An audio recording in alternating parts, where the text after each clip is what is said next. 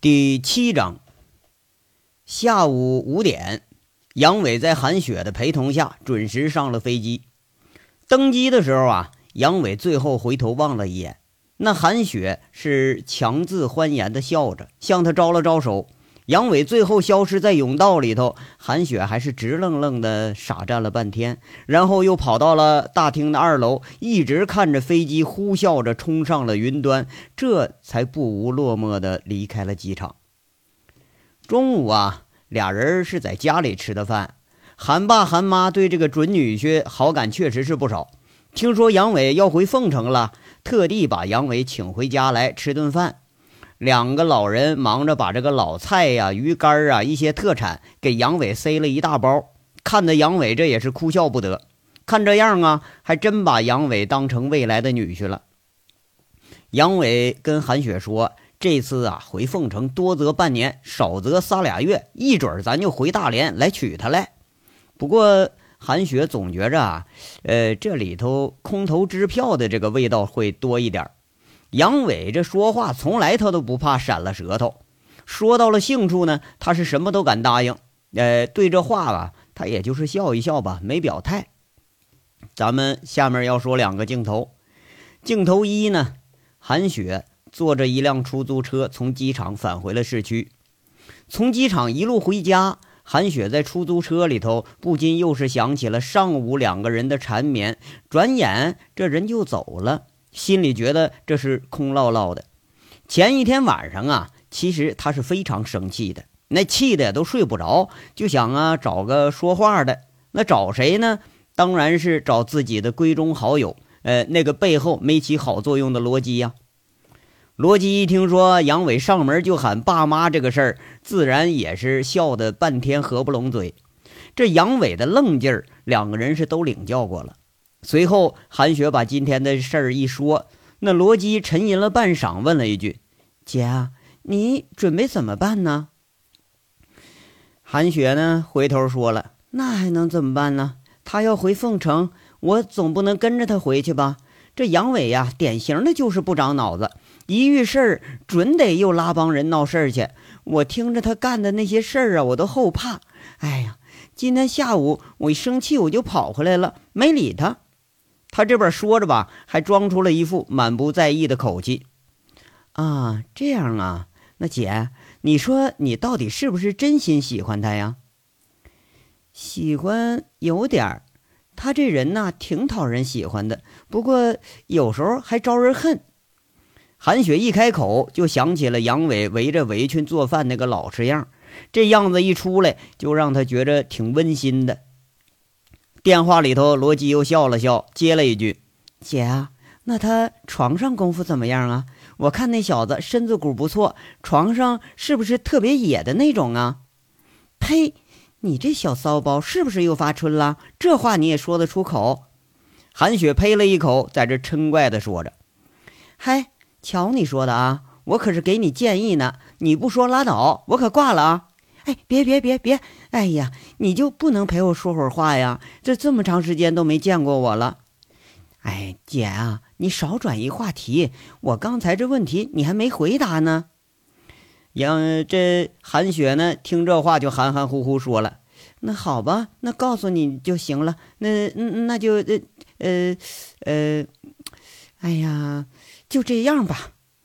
要说呀，他说这句话。”那还是呃不可抑制的想起了两个人在凤城，在拴马村里头那时候那疯狂的镜头，啊，哪样啊？具体点呗。这罗基的口气啊，就有了点戏谑了。哎呀，就跟你说的那样，有点野，有点爽那种。不过这段时间我不让他碰，那小子急的呀，每天见了我就跟猫抓痒痒似的，坐立不安的。韩雪说着，这就笑了。罗辑探得了隐私，也在电话那头啊咯咯直笑。过了一会儿，罗辑又开口了：“姐啊，要我说呀，这事儿是你不对。嘿，你这话什么意思啊？姐，你想想啊，咱们出事那天，王成虎兄弟泼出命来保咱们来，那还不是因为你跟杨伟有那层关系啊？他们这帮兄弟啊，铁着呢，有个事儿肯定是一群去帮忙去，谁也拦不住。再说了，他一个大男人，你把他整天呢拴在裤腰带上，那成什么样了？过不了几天，他不烦，你不都烦了？罗辑居然就是一副教育的口气。韩雪呀，还是有点不无担心，在这说：“我其实我就怕他回去出事儿。你又不是不知道他那个性子，一火起来做事根本也不过脑子呀。”罗基赶紧说了：“那我倒不觉着呀，他这人挺聪明的嘛。一上你家门，还知道搞个迂回来我这儿掏消息。要我说，他不会出什么事儿。别看他恶名在外呢啊，其实他这人心地不错，不会有什么大恶。”你这呀，事不关己，你关己就乱呢。越担心，你就越吓唬你自己，啊，是吗？韩雪是反问了一句，不过多少认可了罗辑的话。末了呢，又是一句征询的口气：“哎，你说我俩合适不合适啊？杨伟这人，原来我看他挺简单的，这后来我怎么越来越看不懂他了？老感觉这人看不透了。”罗辑在那嗤笑着说着：“呀呀，姐啊，女人有这个感觉，说明你是真喜欢上他了。看来呀，你是发了第二春了，恭喜恭喜啊！哎，死丫头，你挤兑我呢？我还不敢问你话了，这还……呀，姐呀，要我说呀，你就知足吧啊！就冲杨伟不远千里，一个城市一个城市的找人，这韧劲儿，我都感动。”你说一个男人要能为你做到这一步了，咱们还图什么呀？再说了，人家杨伟也不算丑，虽然是穷点吧，可总比找个花心萝卜负心汉强吧？罗辑大发了一通这个言论。哎，罗辑呀，你都没对象，你怎么还懂这个呢？切，我没对象不等于我没男人呢。没吃过猪肉，我还没见过猪跑了。要我说，杨伟呀，那是男人中的极品，你不要拉倒啊，送我得了呗。哎呀，稀罕了，那你来，你把他带走吧。哎呀，你说的啊，那我明儿啊，自个儿我就回凤城了。到时候撬了你老公，你别哭着来找我来。罗辑是一副大咧咧的口气。得得，不跟你扯了啊，你这说两句就没正经的，我先睡了啊。你看看吧。哎，我就知道你舍不得。这俩人呢，聊了差不多能有半个小时。罗基他性子直，说话呢很野。哎，这经常见了心仪的男人呐，比贪比男人还色啊。韩雪对他呢是最了解不过。虽然这罗基多数是在那胡咧咧，但这话里头多多少少还是有道理的。你想想啊，要不是杨伟，就这群混混兄弟自己在凤城，肯定又吃一个大亏。想想这离开凤城后，杨伟不自然的呃，让自己经常的想起，哎，总觉着杨伟身上有什么东西让他放不下。当杨伟突然出现在自己面前的时候，那时候他所有的矜持一下子都被重逢的喜悦给冲走了。那个感觉，加上杨伟这段时间在大连的出色表现，韩雪啊，还真说服不了自己放弃这段感情。而且这段时间呢，他发现连曾经最忌讳的那个薛平，他都有点不在乎了。这一夜的思索。让韩雪彻底的放开了自己，也放开了杨伟，她妥协了，为爱妥协了。一个女人如果为了爱开始妥协，那么就说明她是真的开始爱上对方了。第二个镜头呢，这飞机上闭目养神的杨伟，要说他是真的闭目养神吗？他呀，这是装呢。啊，除了回味上午的缠绵，下午的温馨，就剩韩雪最后上飞机的那句话了。这韩雪在上飞机前呢，在候机大厅当着众人搂着杨伟，毫无顾忌的吻着，弄得杨伟都有点不好意思。这以前吧，老是电影上看见这个镜头，哎，今天自己居然是表演的主角，那爽他是爽了。就是机场人来人往的，有的还斜着眼睛在这儿瞟。杨伟第一次有非常脸红加上害羞的感觉，可是啊，他还是就是拗不过韩雪，被韩雪勾着脖子不放。你要说这女人呐，有时候放得开了，比男人还不顾及脸面。好不容易等到登机了，那韩雪最后给了杨伟一句道别的话：“杨伟呀，我可等你回来。我跟我嫂子这店现在经营的也不错，你快点回来帮我啊！你要是再敢放犯事你进局子里了，我我我……”杨伟啊，诧异间笑着说了一句：“那你再去看我去不？”“哼，美的你，小心我找其他男人，我给你戴绿帽子。”韩雪是半怒半开玩笑的跟他说一句。杨伟看韩雪这有点娇艳、有点气恼、有点撒娇和有点赌气的样子，却是忍不住再抱抱韩雪，蹭蹭她的鼻尖，开玩笑似的说一句：“耶，哎，就你这么浪，那谁敢要你呀？”这话惹得韩雪又是狠掐了杨伟几下。话呢虽然是玩笑，那多少带了点酸楚的意思。杨伟知道啊，这韩雪是不会跟着自己回凤城的。回顺王村，那你就更别想了。而且啊，韩雪现在这个状态，肯定是和以前做妈咪那个生活，她要告别了。这点也是杨伟最想也最喜欢看到的。这些天，这大连城市里咱逛了个遍，杨伟还真有点喜欢这个城市了。要不，将来咱把家安在这儿啊？杨伟在飞机上闭目养神的时候，想着还有这么一个问题啊。韩雪这娘们当老婆的话，那以后要天天的，你今天这么个整，那我你说我我可咋弄呢？这也忒厉害点了。你说这整的我吧，现在腿还发软呢。一想起上午那次迟来的缠绵，杨伟这心里就痒痒。哎呀，要说好啊，就是好，嗯，但是呢，韩雪这就有点太厉害点了。这次回凤城啊，是让小五给准备点伟哥什么的，咱随随身带着吧，以防不测呀。他妈的，在女人面前，你要是光着屁股耷拉个小鸡鸡，丢人了，那以后还不得天天给取笑啊？当天夜里啊，这杨伟从省城就回到了凤城，汽车一进凤城辖区，阔别多日的杨伟再次归来，还真就有那么点亲切的感觉。从省城出发的时候，杨伟就打电话联系了虎子了。凤城一下车，这已经是两点了。远远的就看着虎子傻乎乎的站在台上跺脚，伸了个大脑袋在那找人呢。嗨嗨嗨，虎子，看哪儿呢？杨伟啊，一直都快走到王虎子面前了，这货居然还没发现。呀，哥哥呀，我咋就没看出来呢？王虎子一见杨伟，他是大惊小怪的。不是怎么着了呢？哎，你是不是看着哪个女乘客长得漂亮了？哎呦，你，这黑了咕咚的哪能看见呢？不过哥呀，你咋打扮成这样啊？我都没认出来。哎，就你这样，我也不敢认呐。啊，是吗？杨伟不太敢相信。你说这身休闲装啊，这是韩雪给杨伟挑的。深灰色的上衣和一条宽松的休闲裤子，配着一双白色的皮鞋，呃，这可以呃算是杨伟相亲的衣服吧？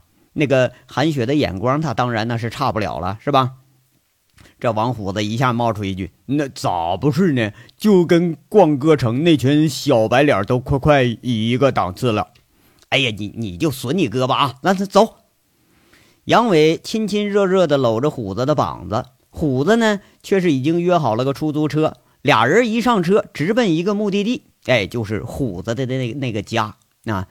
这时候呢，哎，这月娥居然还没睡，一见杨伟进门，递烟倒水之后，就要打开火给做饭。杨伟是连忙推辞了一番，这跟虎子有好多话要问呢，还真就没感觉到饿了。不过呀，虎子自己却在那嚷嚷说饿。那月娥笑笑啊，知道杨伟是怕自己麻烦，说了一句：“哥不麻烦，知道你要回来，我都已经准备好了。”看样啊，这还真是就准备好了。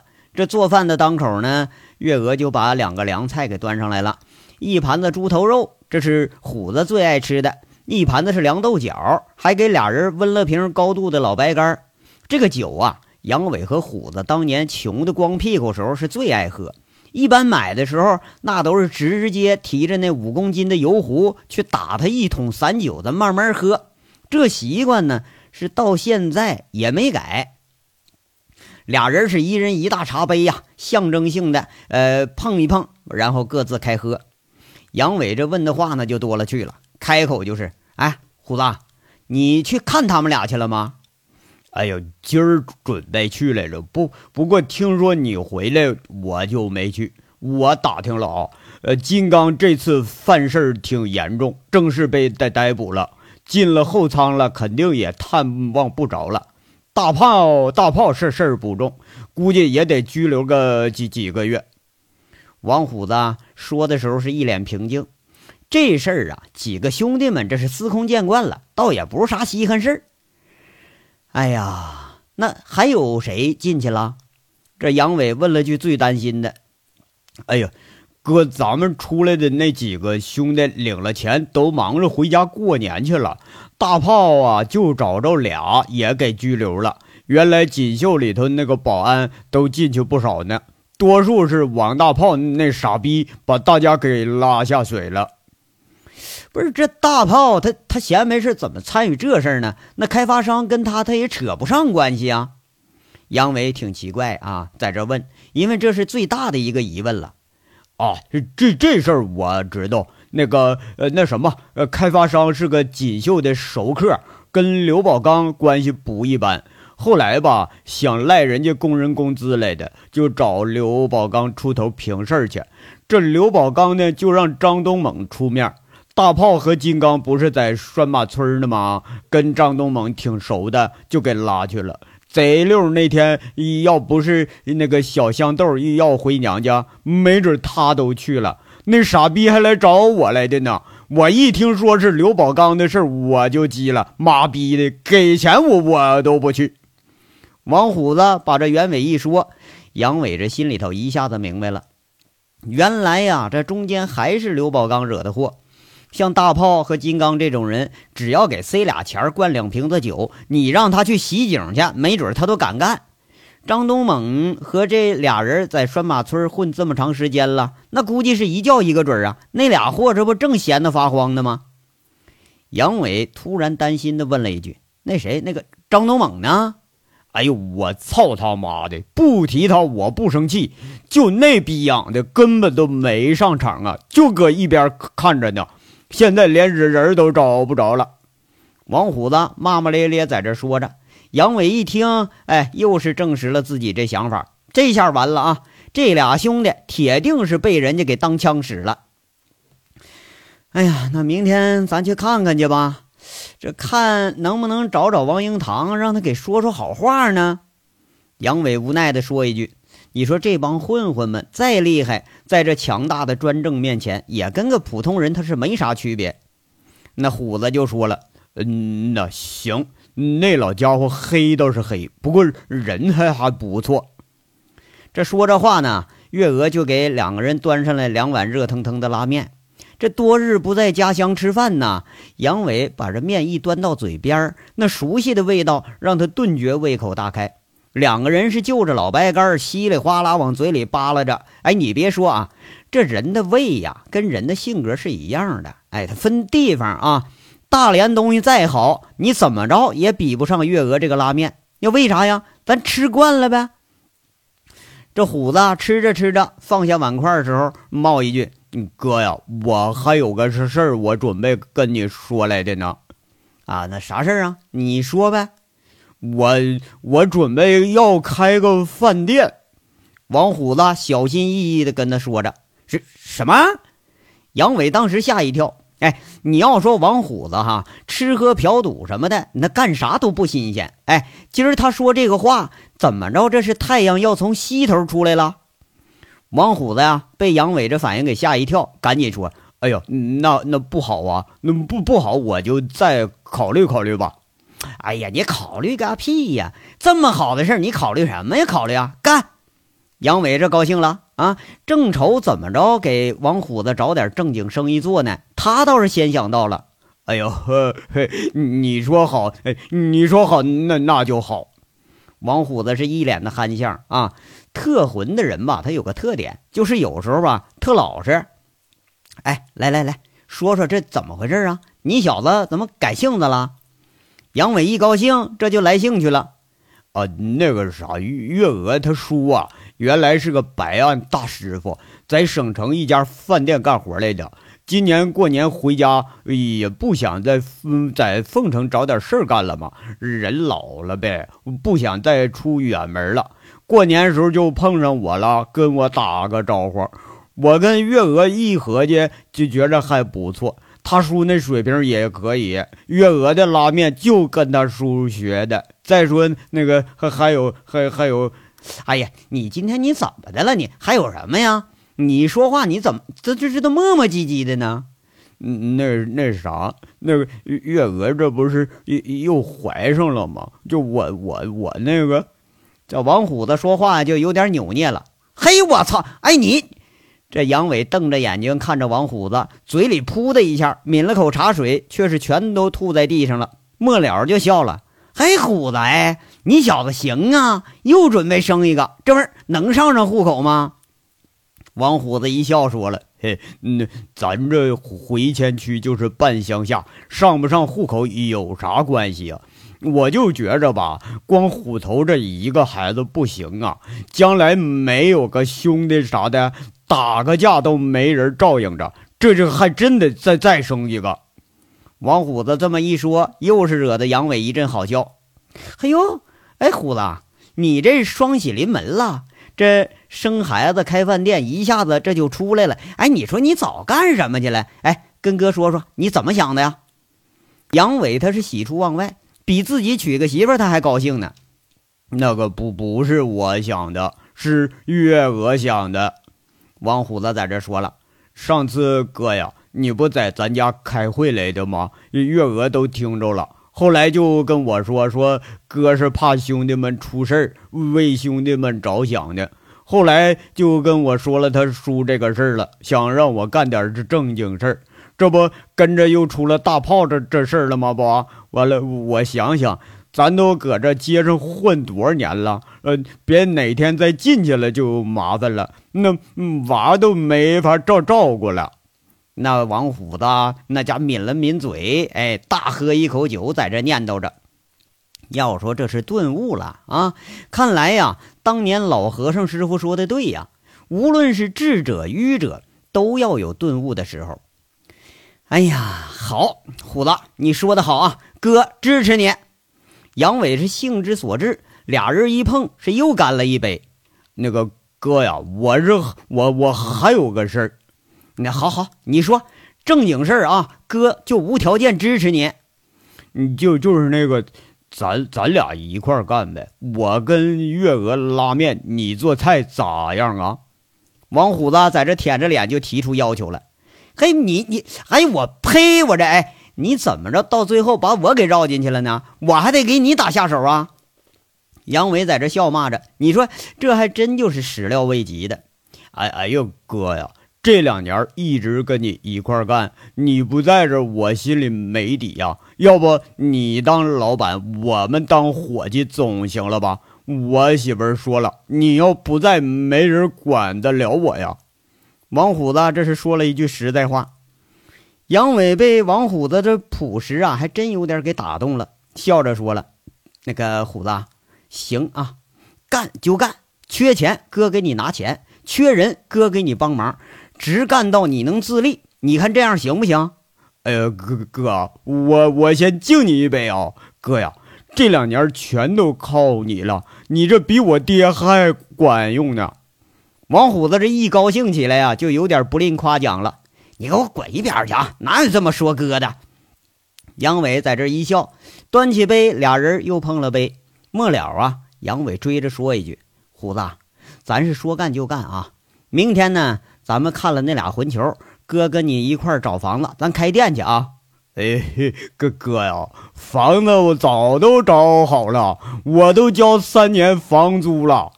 王虎子是一脸得意的笑。嘿呦，哎，这小子，哎，这今天你就是放个套拉伙计呢，是不是啊？虎子，你什么时候学聪明了？杨伟是大为惊奇，这说来说去，感情虎子说了半天呐，就是套伙计呢，在这儿。那我我媳妇儿教的，她说你一准能来。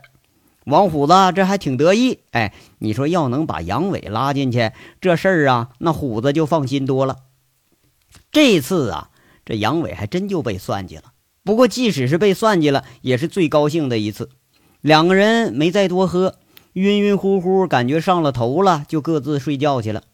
杨伟钻进了小间儿，想了想，呃，这今天的喜忧交加，这还是喜的成分多一点。眼看着王虎子也开始转性子了，这高兴啊，高兴的连带着酒劲儿，他晕晕的就进入了梦乡。这章到这儿就说完了，下章稍后接着说。感谢大家的收听。